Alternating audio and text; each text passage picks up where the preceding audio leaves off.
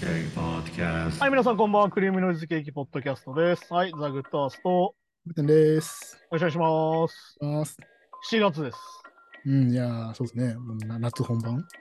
いやー、俺、あれなんだよ。今月誕生日なんだけどさ、うん、あなるほど。あのなんと誕生日当日に僕はフーファイターズを見てるので、えー、めっちゃいいじゃないですか。そうとりあえず今年の誕生日が、とりあえずいい誕生日になることは確定してると思って、いいと思う。うんあ、そうか、サマソニか。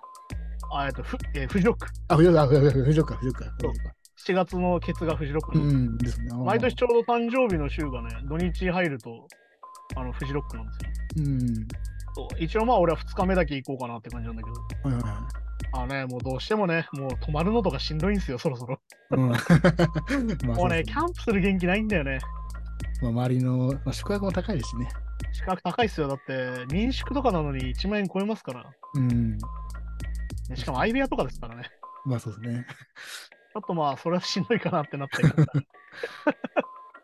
そう、1日だけ行って、あの、うんフジロックってさ、夜中バス出てんのよ。うん。夜中1時に出て、朝6時に着くやつがあって、はいはい。一応まあ、それで帰ってこようかなって感じなんだけど。あれですか会場はまたいつものとこですね、苗場。あ、そう、苗場のスキー場ですね。うん。そう、だからね、一応ね、そのバスだと鳥が最後まで見れるっていうバスなんだよね。うん。それより前に帰ろうと思うと、まあ新幹線だと当然なんだけど、鳥まで見てらんないから、まあそうですよね。そう、鳥が終わるともう11時半とか12時近いからね、そうですね。普通の小月間だと。そう、帰れないから、一応それで帰ろうかなって感じなんだけど。うんうんうん。いやーでもね、フーファイターズツアーがいろいろやってて、ロッカーブリングかな集計されてて見たんだけどね、ういん。やー、ジョシュ・フリースがうまいっすよ。うん、ああ。前も言いましたけど、やっぱうまいっすよ。うん。そしてね、多分あの、リハのベースあったじゃん。うん。あれ、わざと合わせてなかったね、サウンドを多分。ああ、そうなんですか。ちょっとドラムが浮く感じのスネアだなと思ってたの、ずっと。うん。なんかその、いわゆる、風采に合うスネアの音じゃないなと思ってたんだけど、うん。やっぱツアーになったら完璧になってたね、やっぱね。多分わざとだよ、多分えーそう、もうドラマ目立たせるためにちょっと。そう多分演出だと思う。あれぐらいのことなら多分全然あの二人はできると思うから。ははははうん。やっぱね、めちゃくちゃ今ももう完璧に合ってまして。うん。あと、うめえ。あとその、ジョジュ・フリースの紹介でさ、うん。メンバー紹介で、なんか、こいつが一番すげえ、今ドラマーなんだ、世界で一番、つって。うん。みんな知ってると思うからちょっと聞いてくれっつって、何曲かその、ジョジュ・フリースがいいる、いたバンドうん。の曲をやるんだけど、うん。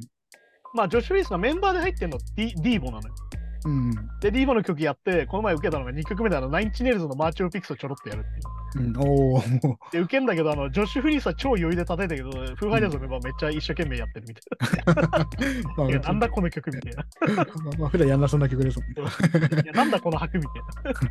じゃあじゃあじゃあ、じゃあじゃあじゃあってずっと同じ行動だけどみたいな。うん。ほうほそう、そういうのがあったりとか。うほうそう、それで面白いしね。やっぱね、あと、ニューアルバムが出たんだけど、うん。いやー、ニューアルバムも良くてですね。おお。あの、今回、その、まあ、テイラーのアルバムだと思ってたんだけど、うん。実は夏にお母さんも実はデイブは亡くなっててあ、そうなんですね。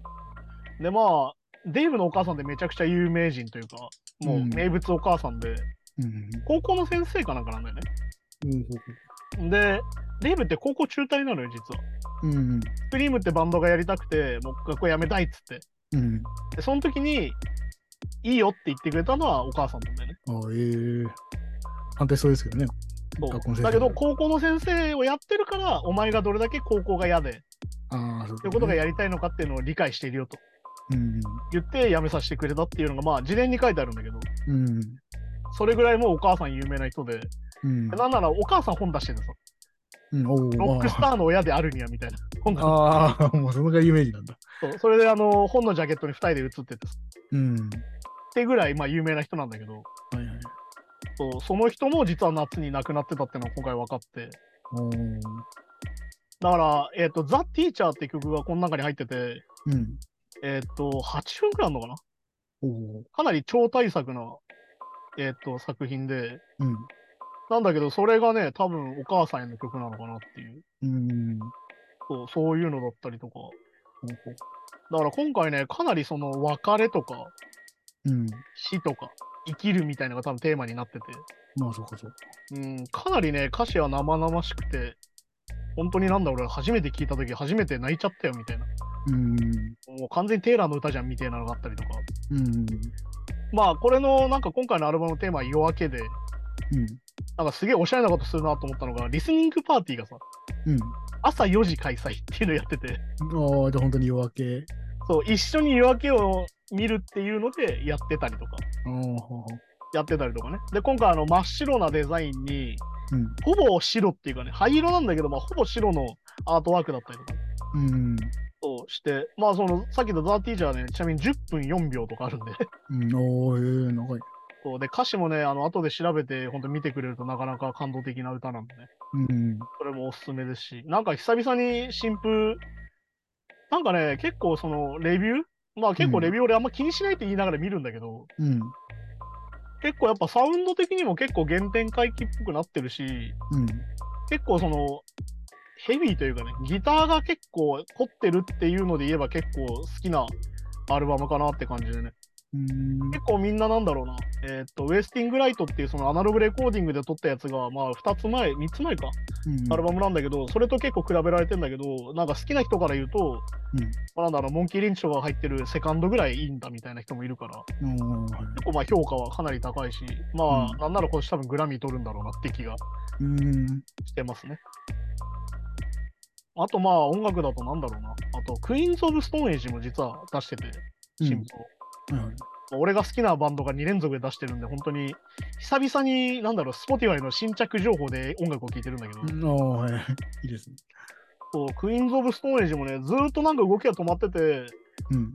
まあそのボーカルのジョシュ・ホーミーがね、なんかその奥さんと別れるかなんかと、あと真剣な関係ですげえ裁判になってて、うん。なんかそれのせいかなと思ってたら、うん。なんとあの去年癌になってたらしくて、うん。ああ、はは。がんが見つかったらしくて、なるほど。一応まあ今摘出して、今はもう全開してるらしいんだけど、うん。そういうのもあったみたいで、一個前のアルバムかなんかに臨死体験がどうのこうのみたいな話してたんだけど、多分それなんじゃねえかなっていう。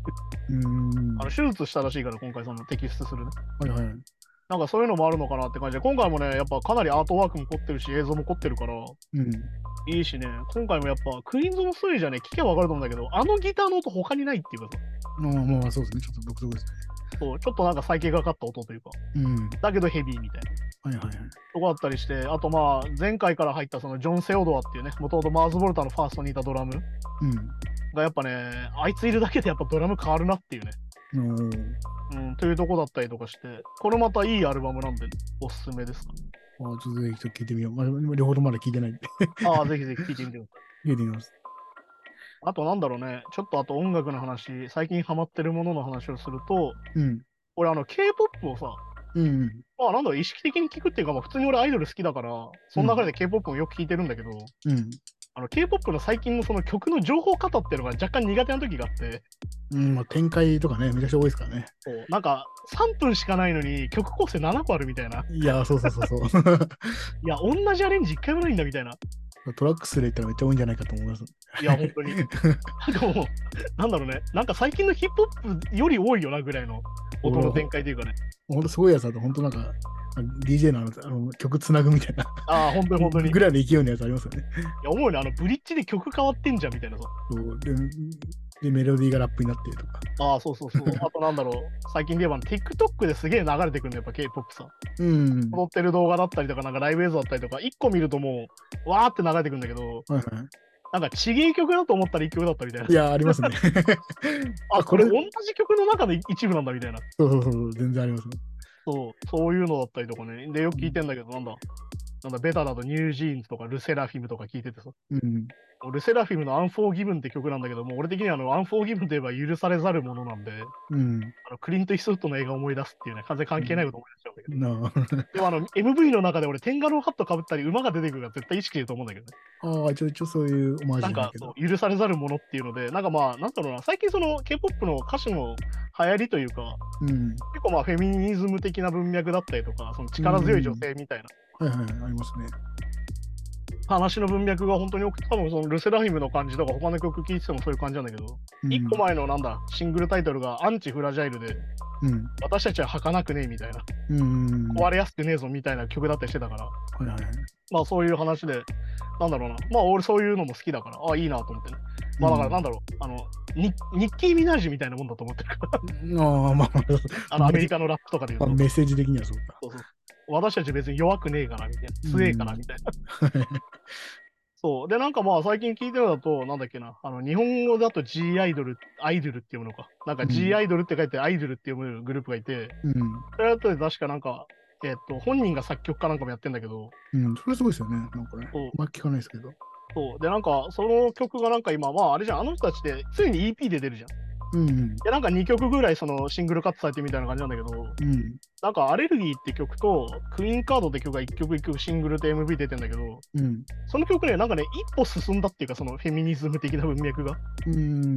なんかあれってさ俺だから K-POP の人たちに憧れるみたいな女の子にすげえわかるのようん。超可愛くて超細くてさうんスタイルも良くてでしかもあの人たち何カ国語もしゃれたりするじゃんいや、そうですね。でも言うたらスーパーマンなわけですようんいや、そうそう、確かに。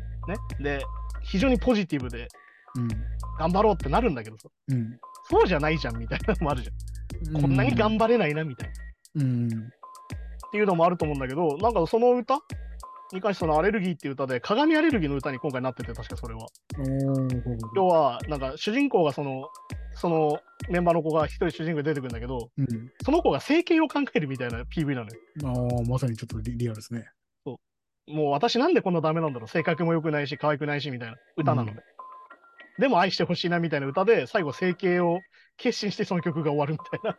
うん、あなんだけど、その次のクイーンカードって曲が、俺このクイーンカードで曲からハマったんだけど、あ。えっと、その理由は、このおえアレルギーっていう曲も、クイーンカードっていう曲も、めちゃくちゃポップパンクなの、曲調が。うん。はいはい。で、さらに、このクイーンカードの曲は、俺、はっきり言ってソング2だと思ってて、ブラーの。うん、そう僕もちょっとね、聞きましたけど。それはでも、ちょっとあの、わちょっとソング2聞いたことがある人だと全然分かってくると思うんだうけど、ん。うん。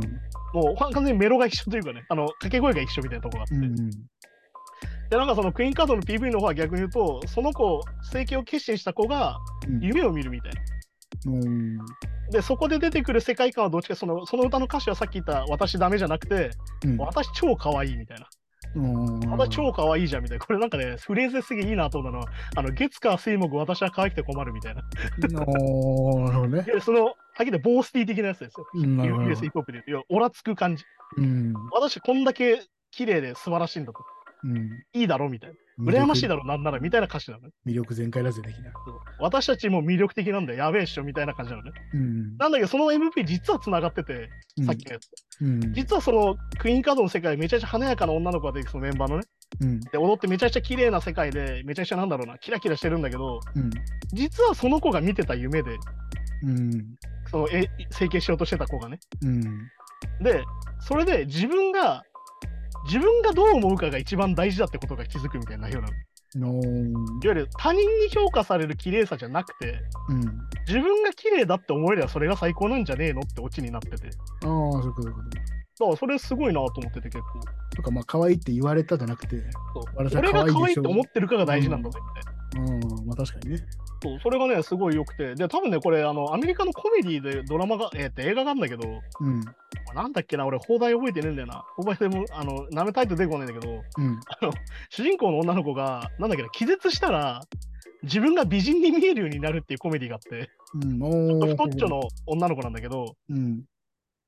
気絶したことをきっかけに自分がめちゃくちゃ美人に見えるようになるっていうね。うん。だけど、自分は実際変わってないわけど、うん。要は美人になってないの、実は。うん。なんだけど、そう思って生活することによって世界が変わるみたいな。っああ、はは。っていうのが多分その MV の元ネタになってて、あのもっと詳しいのはもう全然 Twitter とかブログとか誰かが絶対書いてるからぜひ調べてほしいんだけど、そうん。ういう風になってて、あ、なんか一歩進んだなみたいな。うん。俺たち強いじゃなくて、うん。俺たち好きなようにやれよくねになったっていうのはちょっと進んだなと思っててうん。おー。はい、それいいっすね。確かそうだからやっぱあれってさどうしてもなんだろうな前の話したそのルッキズムと超ニアミスなきゃにまあそもそもアイドルですしね。要は可愛くなききゃいけないみたいな、ゃ。うん。でもなんか調べたら面白いのがさその作ってる子そのボーカルの子なんだけどうん。が可愛くないって言われ続けてきたみたいなああ、ほうほうなんかねオーディション番組出てたんだけどあれだあれだ 出てこねえやあれプロデュース48っていう AKB の子たちとやってたほう。うん。あ、やつで、あの子20位ぐらいだったのその子そのいたんだ、そこに。うんで、そこにいたんだけど、すげえ歌もうまいし、ダンスもできるんだけど、可愛くないみたいな。ほうほう、まあちょっと。で、順位が要は結局上がんなくて落ちちゃったんだって。うっん。ていう話もしてて、ああ、だからそういう経験から来るんだな、みたいな。なるほどね。で、なんかそれがこんな曲にできるのは超強えな、みたいな。まあ確かに、本当に気味なじみですよね。いや、だから、そ こはね、めちゃくちゃだから、自分で書いちゃうからさ。まあ、カリビーとかあっちの流れっぽい雰囲気は。だから、そういうね、ところでめちゃくちゃいいなと思って、最近聞いてますけど。うんでもね、だから、なんか本当になんだろうな、あの、自己肯定感上げていこうぜみたいな話なんだよ、多分ね。うん。要は、やっぱさ、これもやっぱキャピタリズムなんですよね、元をたどると。うん。要は、可愛くなるっていうのはさ、整形するって言うけど、うん。でも、お前の価値観で可愛くなるってことなのそれっていう。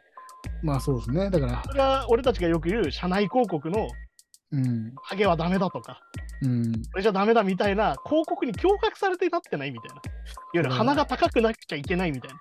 そう、手脅が迫大かきくてみたいな。脅迫観念みたいなの入ってるとちょっと違いますもんね、やっぱね。それってもう、だからよく言うんだけどさ、自立しろって言われて自立するのは自立じゃねえんだよ。うん、そうそうそうね。そうそう、あの、自立しろって言って、一人暮らし始めましたって言ったらさ、いや、お前、それ自立じゃないからってさう、ん、みたいなので。あの、精神的自立ではないし、まあ、俺がよく言うんだけど、あの、自己啓発でね、あの、啓発されちゃうと、それ、自己が啓発されて自己じゃねえからさっていうやつうなんだけど、っん。ていうものなんだけど、基本的にさ、綺麗になろうみたいなのあるじゃん。そう、だから、整形とかでもなんか、あの流行りの顔にしてくださいみたいな。そうそうそうそうそう。で、でもおさ、流行りって変わるわけじゃん。そうででどでそれを、それをその整形外科の人に相談したりする人がいるらしいんですよ。うん。それってだから自分がこうなりたいじゃなくて、どんな顔が今一番受受けるかみたいな。けるかみたいな感じで、そう。だからね、うんさっきの歌の2曲がすげえのは、1曲目でそれを否定しながら、うん、でもやっぱ俺最高じゃんをちゃんと幻想としてやるっていう。なんかこああ、よくできてんなと思って。う、うん、うん、だからやっぱそれはやっぱ自分が書いてるってめちゃくちゃ私事だよなみたいな。うん、やっぱアイドルってどうしてもさ、自分が書いてないっていうのがあるじゃん。まあそうですね、やっぱどうしても。どうしてもそこあんだけど、そこがもう解消されちゃってっから、いやなんかめちゃくちゃ私事でかっけえなと思って、それはすげえいいなと思って聞いてんだけど、ゃ、よりメでマッセジでージ、ソング2だなっていうね。うん、曲はね、そうで、俺はもうソング2大好きなので、うん、俺あのね、FIFA98 っていうゲームでね、ソング2が BGM でずっとかかってんだけどね、うん、なんだ他の曲が映んないでずっと1曲リピートしてソング2を聴いてたぐらい好きなので。まあでもあの、そうですね、あのメロディーとあの、メロディー終わった後の間はいはいはい。とかでも、そのずつ歌えますもんね。いや、もう全部伝 える。あ愛の歌えち手ゃうもっ。ていういやだからぜひね、サマーソニックで今度ブラを見るから、今度ね、うん、あのサマーソニックでブラを見たとき、ソング2を聴きながらこの曲を思い出すのかなってちょっと思ったりするっていう、ね、あー確かにことだったりするんでね。はい、そんな感じでちょっと最近の聴いてる音楽の話をしました。うん、、いや、だかららやっぱね、私事をかっけえなっていうね。うん、うん、そうだからなんか、その、どうしてもさっき言ったみたいな、綺麗になろうとかさ、なんかポジティブなように見えて、実は広告じゃねってことなんだよね、俺が言いたいのは。うん、いわゆる綺麗にならなきゃいけない、痩せなきゃいけなきゃいけない、健康でいなきゃだから、健康ハラスメントだよ、それは。うん。健康で痛くない人は痛くなくていいじゃんみたいな話だから。ちょっとだからそうか、内面的なボジポボディポジティブに近いというか、ちょっとそういう。まあそうだからさっき言ったありのままを受け入れるもそうだし、お前がどう思うかが大事だよっていう。うん。だからさっき言ったすごいのが、これ整形を否定してるもんでもないんで、実はね。まあそういうことですよね。お前がしたいならしてもいいよっていう。うん。そう、だからそのその時に出てくるその子の顔がさ、あの点線がついた顔が出てくるのね。ああ、その要はシシーズン前というか。そうそう。うん今、あれってあれじゃん、整形する前にさ、自分の顔にさ、あのまあ切り取り線だよね、これはっきり言えばさ、うん、つけれるじゃん。つけられるじゃん。っっていう。顔で起きるってとこで終わるみたいな。ああ、いろいろ考え考えさせてる感じです。ああなんかよくできてんなっていう。でも逆に言うとこれめちゃくちゃコンプレックスなんだよ、多分ね。うん。まあだから韓国よく言うけど、あの日本よりよりルッキズムな国だから、あれ話聞いてると。まあ就活のために整形するとかもね、なんか言います よね。そうだからそれに対してのカウンターになっててすげえな、みたいな。まあね、やっぱり自分で証明してるからね。で、なんかすげえのはアートディレクターも自分たちでやってるらしくて、なんかそこは非常に面白いな。うんすごいインディー精神じゃないけど。そうそれはなんか Do Do It Yourself 的な。うん。まあでもそれがね、ちゃんと巨大資本でできるっていうのが逆に、俺あのメジャーがある意味だと思うから。うん。俺だから最近のさ、そのメジャーなのに金かけれないみたいなのって、マジ俺メメジャーの意味ないと思うから、まあそうですね。メジャーってやっぱ金かけてこそじゃん。そうそう、まあ、だからただの、まあ、そう要は、せ宣伝、大きい宣伝のあれでつなぐだけというか、いわゆるいや全こ国れ流通させて終わりみたいなメジャみーたいがな多すぎてさ、だかそうそうそうら俺からするとさ、だったらインディーズで好き勝手やった方がいいじゃんと思っちゃうけど。そう。うん。やっぱさ、でも、俺健全だなと思うのはさ、やっぱ目指すところが大メジャーって超健全だと思ってて、うん。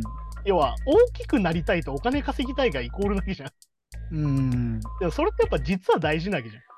まあまあ、一個のドリドリームというかね。そうまあ、いうことですよね。まあまあ。そうだからさ、それが今日本繋がんなくなっちゃってるから、うん。やっぱり夢がないくなっちゃってますよね、ちょっとね。そうだからなんかまあそれはいいのかなと思いながらね、まあでも韓国も見てると、やっぱりその、ファンにいっぱい買わせる商法っていうのは日本とそんなに変わんないっぽいから、うん。いろいろあるなと思ったりするよね。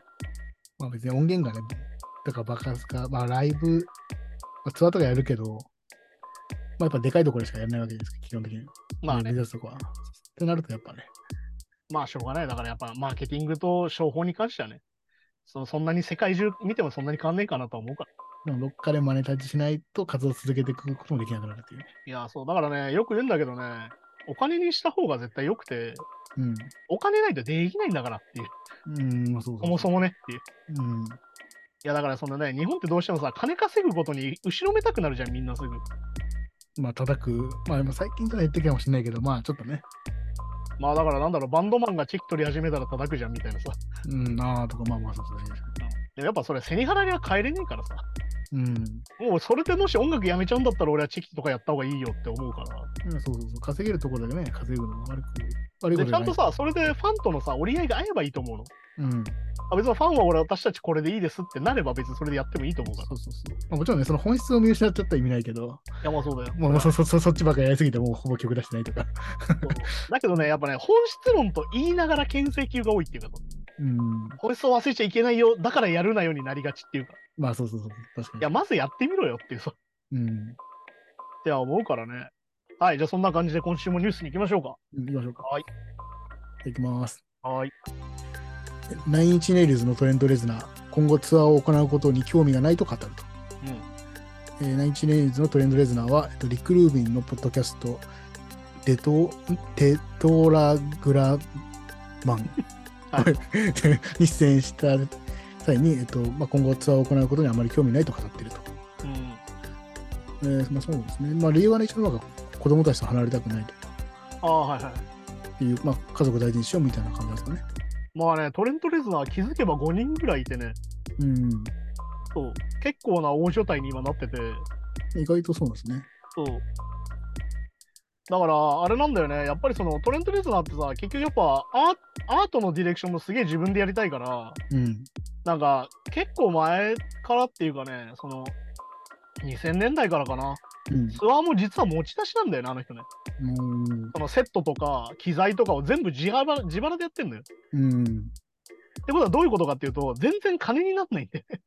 まあ、そういうことですよね。確かに。っていうのはよく言われてて、だから最近だとあのツアーが終わったら、もう即、うんなんだろうな、あの、全部オークションにかけちゃったりとかしてて、最後の方って。ああ。あの、ドラムセットとかギターとか全部出しちゃって。ええそういう、まあ、あの、そそんかりそうか、すおお細かいとこまでこだわれるってこだわれるのか、音とそうか。だから照明一つから全部こだわってて、まあだからうん一時期アートディレクター入れて、その人とずっとコラボして、うん。やったりとかしてたし、みたいな。うんそういうのがあったりとかしてね。やっぱね、そこら辺のこだわりは彼はめちゃくちゃ強いから。うん。まあでもね、単純にやっぱ思いますよ。ロングツアーすぎるから、海外のバンドとかって。うん、そうだ要はね。 2年ぐらい帰ってこないじゃん。うん、だし、せ世界中渡りますしね。そうそしてね、子供の2年って長えぜ。そう、 せ確かにすごい大きくなりますもんね。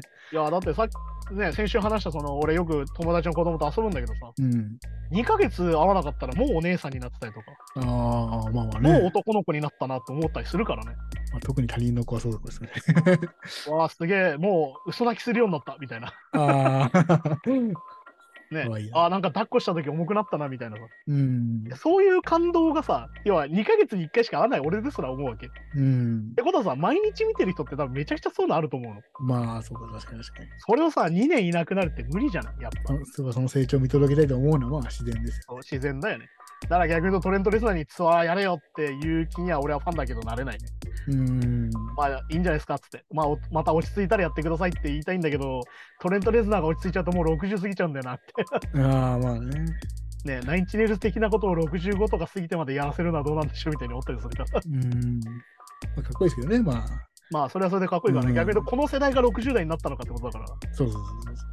まあそうだからグランジ世代がね、今どんどん60に近くなってって、いや、まああ確変かに。わらずやってくれてんなみたいなね。うん。ところだったりとかもするしね。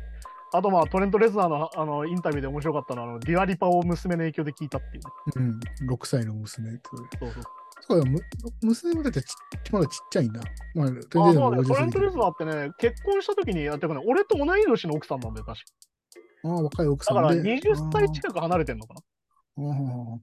で、すぐ子供ができて、そこからはもう結構コンスタントに子供ができてるんだけど、だかなるほど。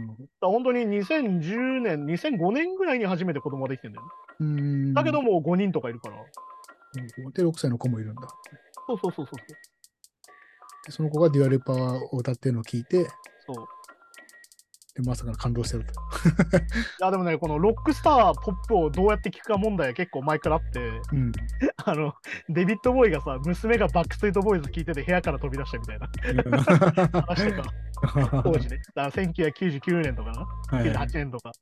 あのデビッド・ボーイがインタビューで娘がバックストリート・ボーイズを聞いててもう頭が痛くなったみたいな、 そうインタビューで言ってたりとかするんだけど、うん。まあトレンド・レスナーもね、ここで書いてるあの意図的にポップミュージックは聴けないようにしてたみた いな。はい。だけど、デュアリパの音楽はすげえ良かったみたいなね。うん。いやなかなか。ね、トレント・レズナーがデュアリパの話をする世界線があるとは俺も思ってなかったから。うん。まあだからね、だトからレント・レズナーってさ、どうしてもあうのん暗黒王子だったからさ、扱いがファンの中はいで。はい。結婚した時点ですげえ叩かれたんだよね。ああ。でしかも若い子だったりとか、しかもアジア系っていうかね、ちょっとネイティブアメリカンっぽい子なのよ。うん。さんがで、その人はもともとミュージシャンなんだけど、うん。やっぱめちゃくちゃ炎上じゃないけど、めちゃくちゃ叩かれて奥さんの方が。あははは。で、奥さんが結構ね、私生活を載せるのよ、SNS に。うん。だからトレント・レズナーが赤ちゃん抱っこしてたりとか、なんかディズニーランドで手つないで歩いてたりする写真を上げてるんだけど、まあ、やっぱちょっとこう、ファンタジーっぽさを求めてるファンも多いわけですね。そうだからそれで結構なんだろう、面倒くさくなって、SNS をだからトレントは一回やめちゃったんだよ、それでね。あまりに。そういうファンが多いから。うん。だからそういうのもあったりとかして、まあだからトレンドレズナー自身も、でもインタビューでもう SNS がある時代はもうミステリアスとかもう担保できねえよって言ってたけどねまあ、まあまあね。全部載せられちゃいますから。そうそういうのとかねそういう話をしてたりとかするしうん。あとまあねこのディアリパとトレンドレズナー実は関係というかねうんあ。の同じ番組に出てたことがあってうん。おうほうほうあのセンソングエキスプローダーっていう音楽を紡ぐものっていうネットフリックスのドキュメンタリーがあるんだけど、うん。えっと、作曲者曲を1曲解説するドキュメンタリーがあるのよレコーディングの時の話とおー面白そう。あのディレクションの話をするドキュメンタリーがあってそれうのんデュアリパと確かトレンドレズナー同じシーズンに確か出てて、うん。俺確かそれで見た記憶があるんだけどほうほうほそう確かそのエキスプローダーであのトレンドレズナーハートの話をしててううん。いやさすがのオタクぶりだったよね当時だから MTR とかまだ全然ない頃にもうプロ2使っててみたいな初期のあね、あ、はい。超初期のその、なんだ、サウンドデザイナーだっけプロツになる前のやつを使ったりとかして、うん、デジ、デジデザインみたいなやつね。あそうデジデザインのさ、そう、うんまさにそれ使ってたりとかして、その映像出てきたりとか、あと面白いのが、あの、ひたすらこれはノイズが音階になっててみたいなノイズだけひたすら聞くみたいな、あー そういうのだったりとかね。そうですね、なんかノイズの多分周波数1個持ち上げて、うんあ、れあれサンプラーに入れてサンプリングするとかとか、あの人はじ、まあ、始めたってことないのかもしれないけど、あの人やってるね、だから、多分やだってますよね。から、トレンド・レズナーは、まあ、俺がこう脱線してどんどん話を広げちゃうけど、うん。あの、あの人、自分のスタジオのケツに、えっ、と、機材のケツに、うん。コルグのラックチューナーが必ず入ってるのね。うん。で、どういうことかっていうと、あの人はノイズチューニングするんだよね。ああ、まだそういうことですよね。そうそのコルグのラックチューナーがなんかその、ハウリングもチューニングするみたいに言ってて、インタビューで。あはなんか反。応してくれるらしいの、それで。ええー。で、設定を変えるとこれ反応するんだっつって、うんなんかただの話で、えーみたいなやつがこうちゃんと出るの。。おーあの音階がね。はいはい。なんかそれでこう、ちゃんと作るみたいに言ってて、うわー、すげえなーすおかしいな、おかしな人だな、やっぱり、みたいな。そこさ、すがっすね、みたいな。いそこなんか意外とだからちょっとポップや、そうなんだ思よ。考というか、なんか別にノイズだったら別に音階も弦なんか関係ない現代音楽だみたいな感じもいいそうやは歌いずがちなんだだけけどど、やはりそこは曲としてまとまりをちゃんとね。そう、だからまあ、トレンドレスの前から言ってる、やっぱポップさってのは大事なんだ、みたいな。うん。俺だ俺は別に現代音楽をやってるんじゃないんだっていうのは彼はずっと言ってて、うんうん。なそれはもう完全に特徴だなと思うんだけど、るほど、なるほど。そういうのとかね。まあだから彼はやっぱりその音楽のなんだろうメロディアスなところうん。をあんまり嫌ってないっていうか、なんならメロディアスはいいいいことじゃんみたいな。だかうん。らそれの特徴として、まあ彼がその田舎育ちで、レコード屋に行っても有名なのしか売ってなかったからみたいな。だうん。から俺は別にクイーンも、なんだ、なんなら俺は U2 だってアバだって好きだぜみたいな。うん。うんあとなんだっけ、トトも好きみたいな。インタビューああ。で言ってたりとかね。まあ当然デビッド・ボーイはもう神様だしみたいなうん。ところあったりして、なんかね、そういう特徴があってね、めちゃくちゃ面白くて。このソングエクスプローダーはね、めちゃくちゃ面白くて、うん。確か同じシーズンにキラーズと、あとなんだっけな。ああ、でもあれか、俺シーズン1でね、俺 REM とかね、アリシア・キーズが入っててもそれも見たんだよ。うん。そう、それもネットリックスのあるんで、ぜひ見てほしいんですけど、うんぜひこれもおすすめですね。うん。まあだからね、本当に、なんだろうな、独特のやつだよね。 あだからね、えっと、俺が最新で見たライブって多分2017年とか16年ぐらいなんだけど、うん。やってたのは、カセットの MTR、うん。 4台ぐらいカセットが入る MTR のうんカセットの中に音階ごとでテープが入ってて、ほう4個別で流せんのよ、それぞれ。うん。それをキーボードの人がタイミングよく流して、まるでキーボードを演奏するようにテープレコーダーをこう操作して、バックのノイズを手で弾くっていうのをやってて、あーへえ。頭おかしいと思いながら超かっけえと思った。なんかサンプラーのアナログは、なんだろそうそうそう なんかね、テープにね、なんかキーだけ書いてあるのよ。う。へえハートって書いてあって、なんうかんそのキーだけ書いてあって、うん。それだけこう、カチャカチャカチャカチャやりながら合わせてノイズを出してて、いへえ。やーやっぱさすがだなと思ってね、やっぱ俺大好きこの人大好きだわと思ったね。やっぱカセットテープがいいんだ、やっぱそこは。いやー多分ね、カセットテープがいいんだよね。多分めちゃくちゃ確かにいい音だったんだよね、それはほう。で、それがさらに多分ラックでエフェクトかなんか入ってて、うん。で、それがちゃんとコンパクトだったりとかしてね、うん。やってたりとかして、うわ、すげえなと思ったし、でも彼は、でも確かあれなんだよね、結構前の段階で、うん。アンシミにもう切り替えてて、うん。うん、もうその、なんだろう、いわゆるそのアンプをわざわざ鳴らすってことはもうせずに、ほぼ LINE でやっちゃうみたいな。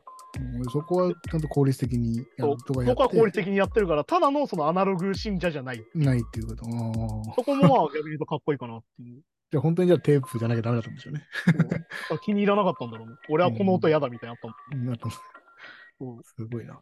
はい、じゃあそんな感じで今週もやってきたんですけども、うんまああれですね、なんか久々に俺、自分の聴いてる音楽の話をしたかなっていう。うん、まあそうですね。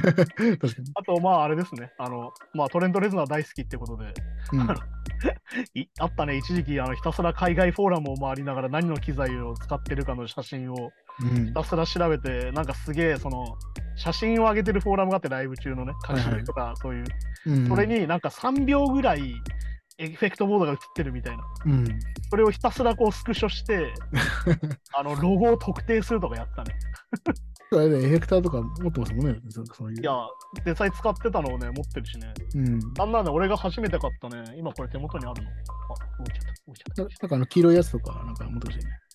あとこのデビー・エヴァーのね、うんあはいハングラーってやつがね、これ実はあれなんだよ。ナインチネイルズのゴーストっていうインスタアルバムのジャケに映ってんのよ。おお。それ一発でこれを買うとかね。うん。 買いましたすごいな。そうそういうのなんで、久々になんか好きな話をしたんで長くなってしまいましたが、この辺で終わりましょう。そうですね。はい、じゃあそんな感じでね、今週もまあニュース取り上げたりとかして、まああの社会に目を向けるのは大事なんで、うんわ全部私事なんでね、うんなんかいいこと歌ってんなとか、なんか悪いこと歌ってんなってなった時にできるだけ私事にすると、またいいんじゃないかなと。うん。音楽やってりゃいいとか、サッカーだけしてるとか言う人いるけど、うん。あのまずその前に人間であり国民なんだよ。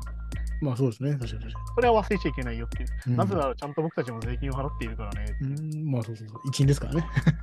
そして僕はあのこういう性格なんで支払いを忘れててんてこまいみたいなのから毎年やってくるっていう。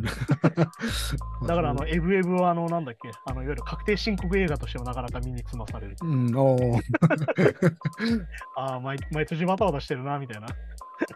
永遠なれないな、これ、みたいな。あるよね。税金系厳しいですからね。ま あね、そこで捕まりますから、僕たちそこで差し押さえいきます。だからなんだっけ、あのね、あの、徳井さんだっけああはいのは、いそう上で捕まってみたいうんな。なんか申請しなかったみたいな。なんか、ああ、あるあるみたいな。そうそうそう。だからあれなんか、まあ、他の人から見るとね、えいや、絶対そんなにミスんないでしょと思うけど、だからやってる人から見ると、ああれの規模が、自分たちの規模が大きい場なと思ったら、いや、そうだと思いますよ。まあそれはミスりそうだよなって。なんか俺、あの、脳科学者の人のあれはわざとっぽいけど、あ、まあまあ、茂木さんのもいいね。あの人のあれはなんかちょっとあるんじゃねえかなと思っちゃうけど、なんか得意なやつはなんかまあなんか、ああ、ありそうみたいな、申請ほったらかして特策上くんのあるあるみたいな。うん。なかなか平日の市役所って行けないよねみたいな。っそうそうそう。ていうね、身につまされる話でしたね。うん、さはい、じゃあそんな感じで今週もありがとうございました。また来週です。さようなら。よなら。 Wave